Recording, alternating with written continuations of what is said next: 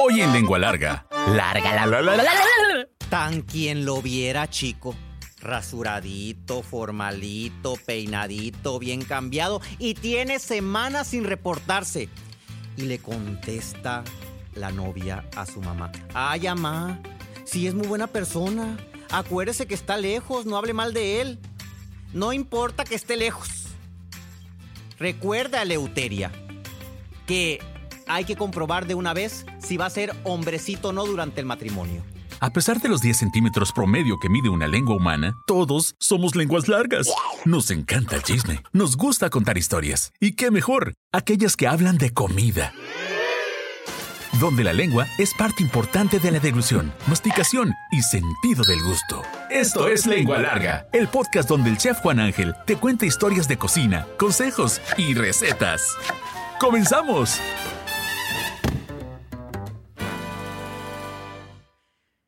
Lengua largas? Bienvenidos al episodio número 81. 81.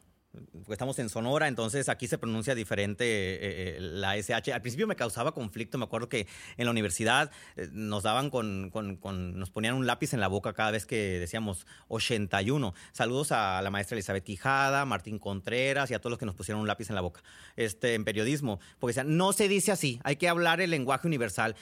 Pero yo quiero que sepan que soy de Sonora, pues, 81. Quiero empezar leyendo los comentarios. Primero que nada, a Claudia Taurián, que se reportó por Instagram. Muchas gracias. Eh, ay, chef, ya escuché el último episodio.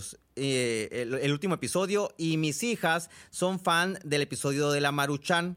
Hasta le echan huevos cocidos, jugo maggi, sriracha, jengibre y a veces cuando hay camarones un pedazo de jamón también se lo avientan. Eh, Qué privilegiadas son. Díganle a sus hijas que son muy privilegiadas. Le ponen huevo, camarones, sriracha, jengibre. No en cualquier casa, ¿eh, Claudia? Saludos a Claudia y a sus hijas. Rosalba de Hermosillo. Es verdad, mi abuela nos decía que no estuviéramos enfrente del microondas porque nos iba a dar cáncer. Escuchen el episodio anterior para ver de, qué se trata el asunto. A eso se refiere Rosalba. María Emilia Chaparro de Ciudad Obregón. Yo uso el microondas para calentar, descongelar, derretir grenetina y un que otro pastel de taza también me aviento ahí. Bien hecho, bien hecho. Eh, Araceli Miranda, saludos desde Colorado, en Estados Unidos. Estoy esperando a que se me acabe el Nord Suiza para no volver a usarlo jamás. Eh, eh, Araceli se refiere al episodio número 73. Está bien, no hay que tirar, no hay que tirar la comida. Termínatelo, pero promete que no vas a volver a usarlo jamás. Elsa, a través de YouTube, nos pregunta, ¿dónde compra el Nord Suiza al que se refiere en el episodio 73? No, no se llama Nord Suiza, es un sazonador vegetal. Hay muchos en el mercado. Si usted va a tiendas naturistas o tiendas vegetarianas o veganas o tiendas saludables, va a encontrar sazonadores a base de vegetales deshidratados, especias, a veces le ponen almidón de maíz, eh, pero esos, esos sazonadores no tienen ni colorantes, ni grasas añadidas, ni glutamato monosódico. Solamente fíjese en eso. El que yo uso se llama Teresita, de hecho lo hacen en Baja California, en Tijuana, si mal no recuerdo, y aquí en Hermosillo yo lo compro en la central de abastos, en el mercado Francisco Madero, en Insumos Maldonado. Marley Marley, así me acordé de la película. Marley eh, en, YouTube nos comentó, me encantó el, capítulo 71, hablar con comida, me transportaste a la cocina de mi nana. Muchas gracias. Eh, eh, Eso creo es un logro que deseamos de todo corazón cada vez que grabamos un episodio. Eh, y Elizabeth Chaparro dice, mi madre amaba la chúcata. Siempre había un frasquito con pedacitos en la cocina porque lo usábamos como pegamento. Igual como lo hacía el cartero del episodio 66. Eh, escúchenlo si no lo han escuchado. Hasta Loreto, Baja California. Saludo a María Díaz y a Gabriela, Gabriela Gagiola López. Dice, me hizo recordar con el episodio de las chucatas, el 66, cuando me molesto con alguien y le digo, come chúcata y búscala en el monte. Si quieren saber de qué se trata todo esto de la chúcata y de los dichos, escuchen el episodio 66 y ahora sí, iniciamos. Antes de continuar con la historia, sí, eh, este, eh, Daniel me acaba de pasar su celular y, y me siento como eh, una vez en la universidad cuando calificamos a los maestros. eh, ya ven que, que uno califica a los maestros a ver cómo le da clases a uno. A un maestro me acuerdo que le pusimos como eh, 95 de 10. ¿no? Y el maestro se quejó y nos dijo que sí, ¿por qué no le habíamos puesto 10? Y, y- y- y- y le dijo una compañera, es casi excelente. Así me sentí en este momento, porque en Apple Podcast, donde pueden escuchar también eh, eh, eh, este episodio y todos los episodios anteriores, tenemos una calificación de 4.3 y eso se lo agradezco a todos y cada uno de ustedes. Y hay comentarios. Dice, los puedo escuchar y volver a escuchar y no me enfada. Súper entretenidos. Felicidades. Lisbeth, saludos. Eh, son, es que me aparecen los nombres que tienen como usuarios de Apple, ¿verdad? son los nombres de usuarios de Apple. Gracias, me remontaste. Me sentí como, en ese momento que le está preguntando Daniel, me sentí como la, esta, ay, ¿cómo se llama? Como la de la micha, que, que, no le entienda las cosas y le pregunta al productor de enfrente, pero ¿qué tiene? Pues ya, ya es otra generación. Eh, Wag dice, gracias, me remontaste a una infancia feliz. Sigo pensando que los bron... Eh, sigo pensando que los brinquitos son de diferentes sabores, los polvitos estos, este, que son como aciditos y más. Vamos a seguirlos leyendo en la próxima emisión, pero gracias por esa calificación de 4.3 en Apple Podcast. A picar cebolla. Lengua larga, la, la, la. Tan quien lo viera, chico. Tan rasuradito, tan formalito, peinadito, bien vestido, oloroso, y tiene semanas sin reportarse le dijo su mamá a Eleuteria. Y es que eh, el, pretendiente, ¿sí? No vivía pues en el mismo pueblo que Eleuteria. O sea, chico, no vivía, no vivía en el mismo pueblo. Y, la Eleuteria le contesta a su mamá, Amá, si es muy trabajador, acuérdese que está lejos y no puede venir a visitarme. No importa, le dijo su mamá. No importa que esté lejos que demuestre de una vez si va a ser o no un buen hombrecito y un buen esposo en el matrimonio. Dos meses antes de que esto sucediera, ¿sí?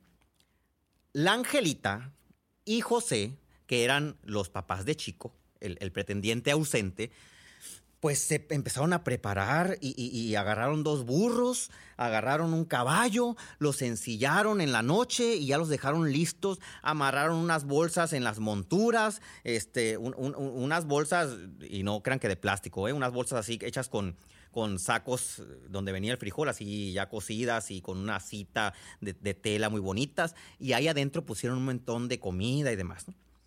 Esa noche la, eh, la Angelita y José se preparaban para un viaje de 18 horas. Esto fue dos meses antes de los reclamos que le, hacía su mamá a Eleuteria. Entonces, habían quedado Angelita y José que iban a salir a las 3 de la mañana de San Pedro, la cueva capital del mundo, y que iban, eh, eh, iban a agarrar una travesía con varios vaqueros y con varios vendedores que transportaban mercancía entre los pueblos para ir a cumplir un precepto social a nombre de su hijo chico, el ausente que les contaba ahorita. Entonces a las 3 de la mañana se juntaron en la cuesta de la Gualupechú, ahí en, San Pedro la Cueva. Eh, la casita de la Gualupechú es la última casa que da al río y ahí se reunían todos los vaqueros, vendedores y demás para agarrar camino hacia Moctezuma. Moctezuma es un pueblo que colinda geográficamente con San Pedro la Cueva al igual que Tepache, al igual este, que Villa Pesqueira también. entonces, y que Suaki también. Entonces a las 3 de la mañana todavía los grillos chillaban, y hacía este, bastante frío, y ahí se reunieron todos los vaqueros, con sus esposas algunos, y también estaba la Angelita y José, con sus dos burros cargados, y también la mula. Angelita iba en la mula, José iba en un burro, para que vean que, esto de la caballerosidad existía también en tiempos antiguos, no solamente el machismo, y, empezaron a caminar. Caminaban en fila, atravesaron el río, se bajaban de repente a enjuagarse la cara para despertar, y después de 18 horas de camino, llegaron a un punto intermedio, Tepache, un pueblito de pocos habitantes, en aquel tiempo debieron haber sido unos mil habitantes, cuando mucho ahorita ya es un pueblo casi, casi, casi fantasma. Y empezaron a bajar todo. ¿Sí? Entonces, entre, entre los que iban ahí, iban personajes famosos. La, la, iba la amarillita del cajón, que era la catequista del pueblo, la que evangelizaba todo el pueblo, y iba el cajón, que era su, así le decían al esposo, ¿no? El cajón. Y eran los que presidían la fila y organizaban a todos los vaqueros para que no se separaran y demás. Entonces, el Manuel, el, esposo de la Marita, era el encargado de vigilar todo durante la noche. Para esto, los vaqueros tenían que organizarse y, encender fuego para ahuyentar a los animales, para calentarse y también para hacer comidas. Por eso, ¿sí? la Angelita y José llevaban un burro extra, porque lo llevaban cargado con ollas, papas, chiles verdes, huesos, este, una bolsita con sal, etc. Y es que se repartían los quehaceres y en este caso la Angelita y José eran los encargados de poner el caldo, porque en la mañana siguiente, cuando siguieran su travesía hasta Moctezuma, tenía que haber ya algo para desayunar. De ida, pues llevaban sus burritos, unos burritos remojados así de machaca con chile verde tatemado, que se deshacen en la boca como mantequilla, más que los de frijoles. Cuando la machaca está bien preparada, se deshace en la boca mejor que un burro de frijoles. Si ustedes dicen, ay, pues a mí nunca me ha pasado, no han comido unos buenos burritos de machaca. Pero ahorita les platicaré de eso. Entonces en la noche atizaron, pusieron la olla, bajaron las papas, los huesos, eh, le echaron agua del río y empezaron a hervir a fuego lento durante toda la noche. Y Manuel, el esposo de la amarillita, que, que, en el viaje, pues era el encargado de vigilar, número uno, que no se acercaran yaquis. Había este, bandadas de yaquis que hacían daño, asaltaban durante ese tiempo. Eh, y, y, a veces cuando había gente acampando, los asaltaban, les robaban todo, etc. Entonces él con un rifle se montó a un lado de la olla hasta que amaneció. Y cuando amaneció, pues se sirvieron el caldo, comieron, lavaron la olla, cargaron todo en el burro y todos los vaqueros continuaron su travesía hasta Moctezuma. Cuando llegaron a Moctezuma, era domingo. Domingo por la tarde.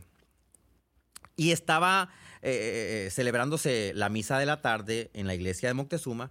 entonces, cuando vieron que todavía había tiempo, cuando vieron la Angelita y José que todavía había tiempo para así calarse, pues se bañó en el río. La, Angelita se, se, agarró el cabello con unos tubos, se puso el mejor vestido que traía. Y, José también se puso un corbatín, de esos corbatines que tienen como una, una, hebilla en el centro y lo cuelgan dos, este, dos piececitas de metal que van atadas aquí al cuello de la camisa, se puso el sombrero, limpió las botas con agua del río y ya, subieron la cuesta y llegaron a la casa de Juan y Severina. Juan y Severina eran los papás de Leuteria, la, que estaba a punto de contraer nupcias con, pues, con Chico, ¿no? Acuérdense que esto fue dos meses antes de que empezaran los reclamos de que Chico no aparecía.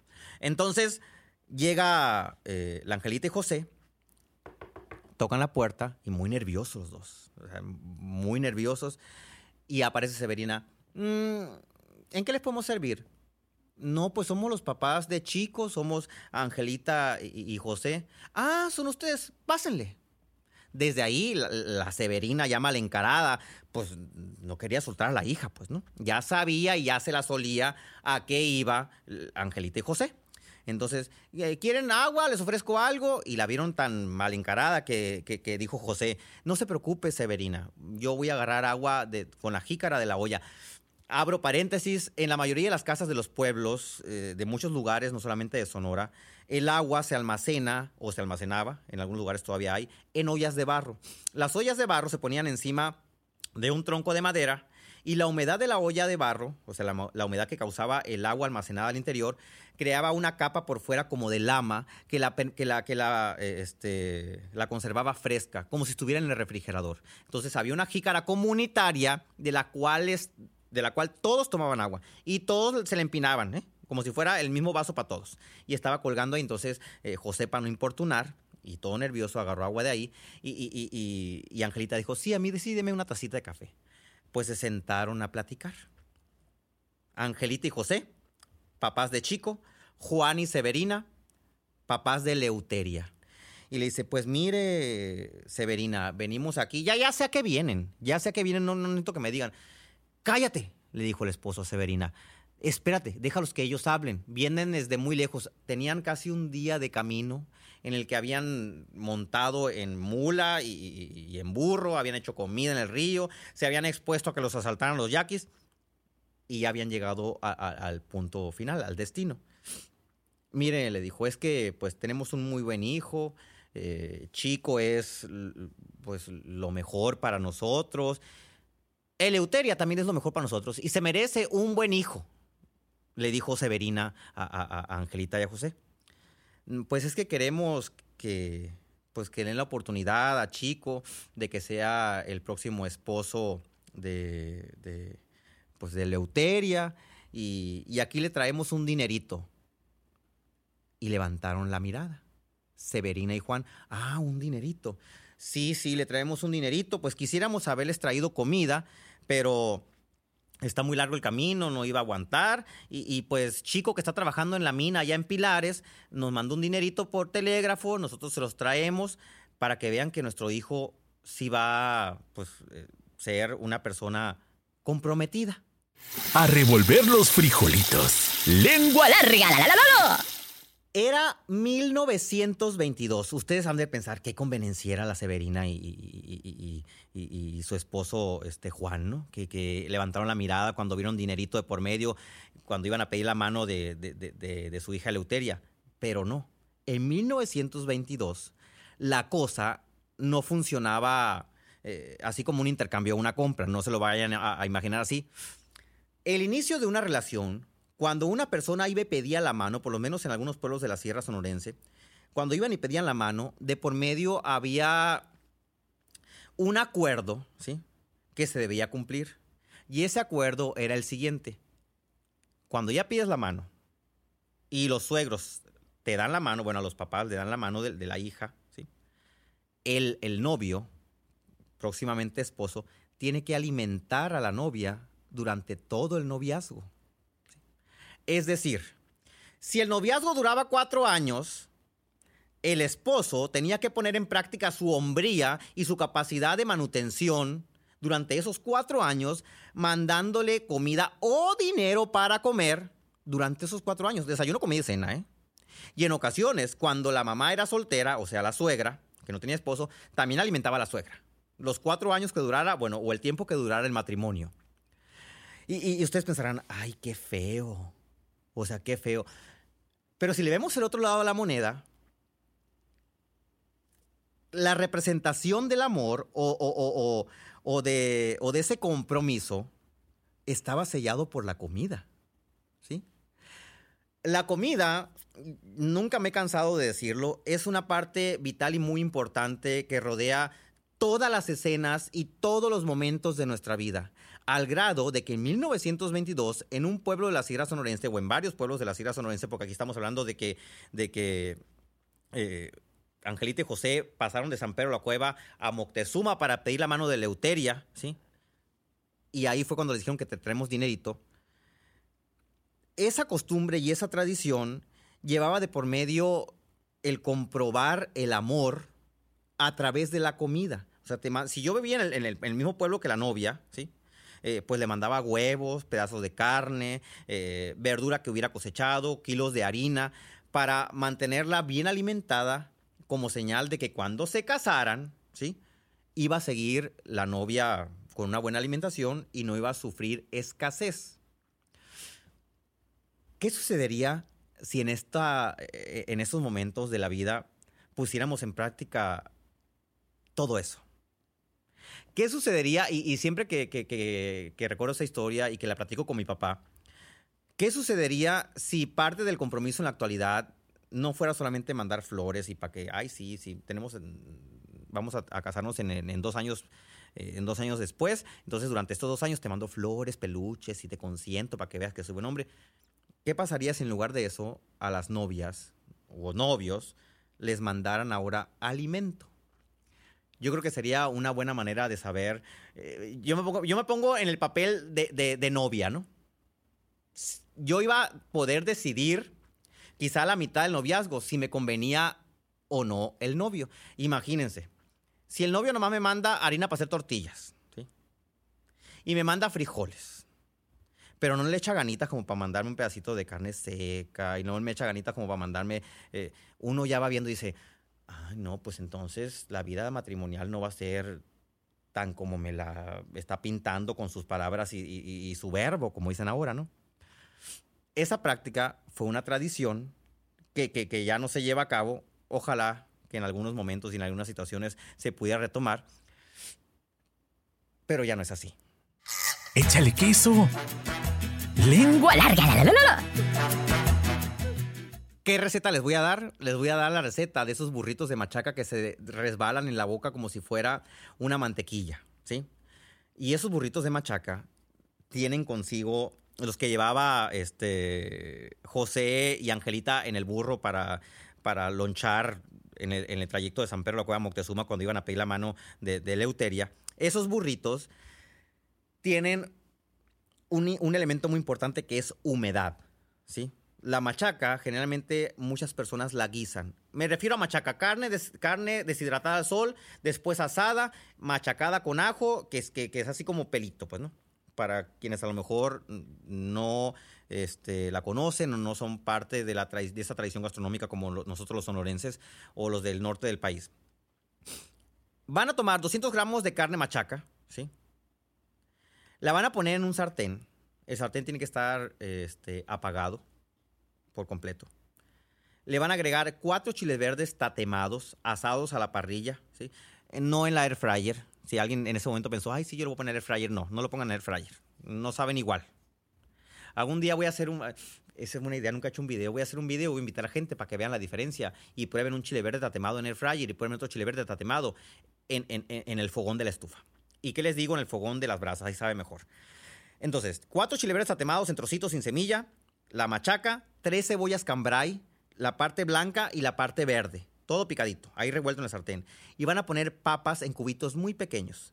Eh, si estuviera en la clase de técnicas de cocina en la escuela de gastronomía, sería en Petit Brunois. Busquen en, en, Google para que vean a qué me refiero. Son cubitos muy pequeñitos. Van a poner todo, le echan poquita sal, un chorrito de aceite, revuelven y tapan.